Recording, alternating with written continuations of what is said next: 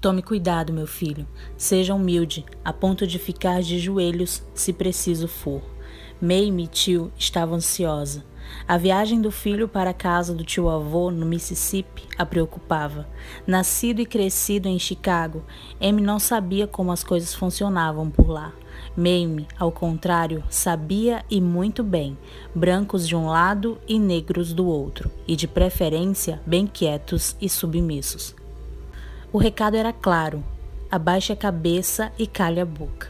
Aos 14 anos, Amy já frequentava escolas segregadas, mas ele não tinha noção do nível de racismo e intolerância no sul dos Estados Unidos. Além do mais, Amy era um menino que gostava de brincar e de contar vantagens, como muitos meninos de 14 anos. E no dia 24 de agosto de 1955, Amy contou vantagem pela última vez. Lois Steele nasceu em 25 de julho de 1941 em Chicago. Seus pais se chamavam Lois e Mamie Steele. Em 1955, quando ele estava com 14 anos de idade, ele foi passar uma temporada com o seu tio Moses e seu primo Willie na cidade de Money, no Mississippi.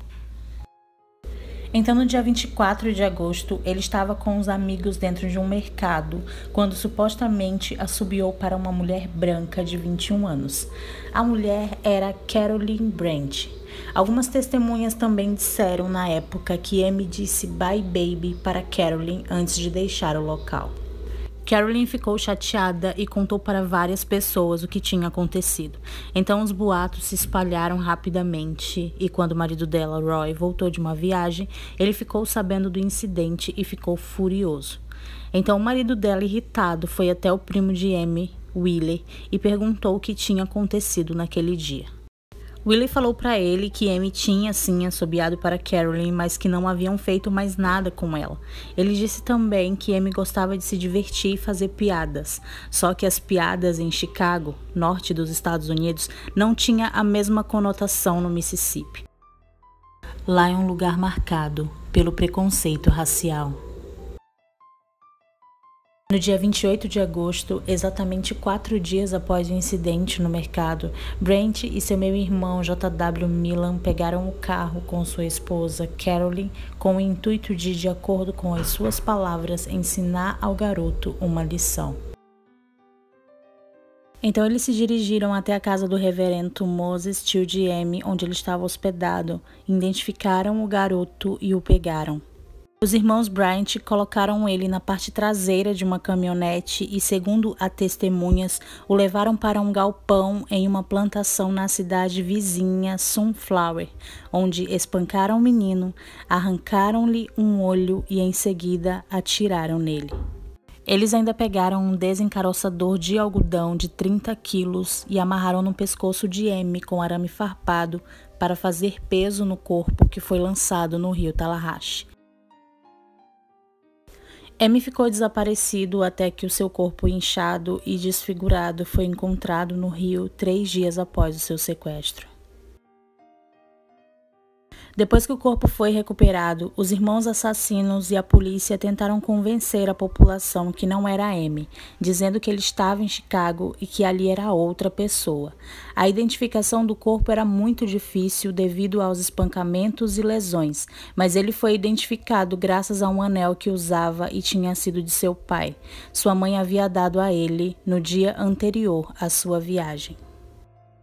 Os irmãos Brent foram acusados oficialmente pelo desaparecimento e assassinato de Amy e foram presos no início de setembro. Após o corpo de Amy ser achado desfigurado e parcialmente descomposto, ele foi colocado em um caixão de pinho para ser enterrado, mas sua mãe, Mamie, queria que o corpo voltasse para Chicago e se recusou a permitir o enterro no Mississippi. Já em Chicago, o caixão não podia ser aberto por causa da situação do corpo. No entanto, foi, após muita insistência de Mamie. Depois de ver o corpo, ela também insistiu em deixar o caixão aberto para o funeral, permitindo que as pessoas tirassem fotos e vissem como fizeram mal ao seu filho. Ela é citada como tendo dito: Eu quero que o mundo veja o que fizeram com o meu bebê. O julgamento dos acusados começou no dia 19 de setembro de 1955, 22 dias após o assassinato. Moses Chiudiem foi uma das principais testemunhas convocadas a depor. Ele apontou para um dos assassinos suspeitos e identificou o homem que havia matado seu sobrinho. Em 23 de setembro, numa sessão de apenas 67 minutos, o júri absolveu os acusados. A absolvição deixou todos indignados, provocando aumento significativo do movimento pelos direitos civis. Após o julgamento, a revista Look pagou aos irmãos Bryant 4 mil dólares para que eles contassem a verdadeira história.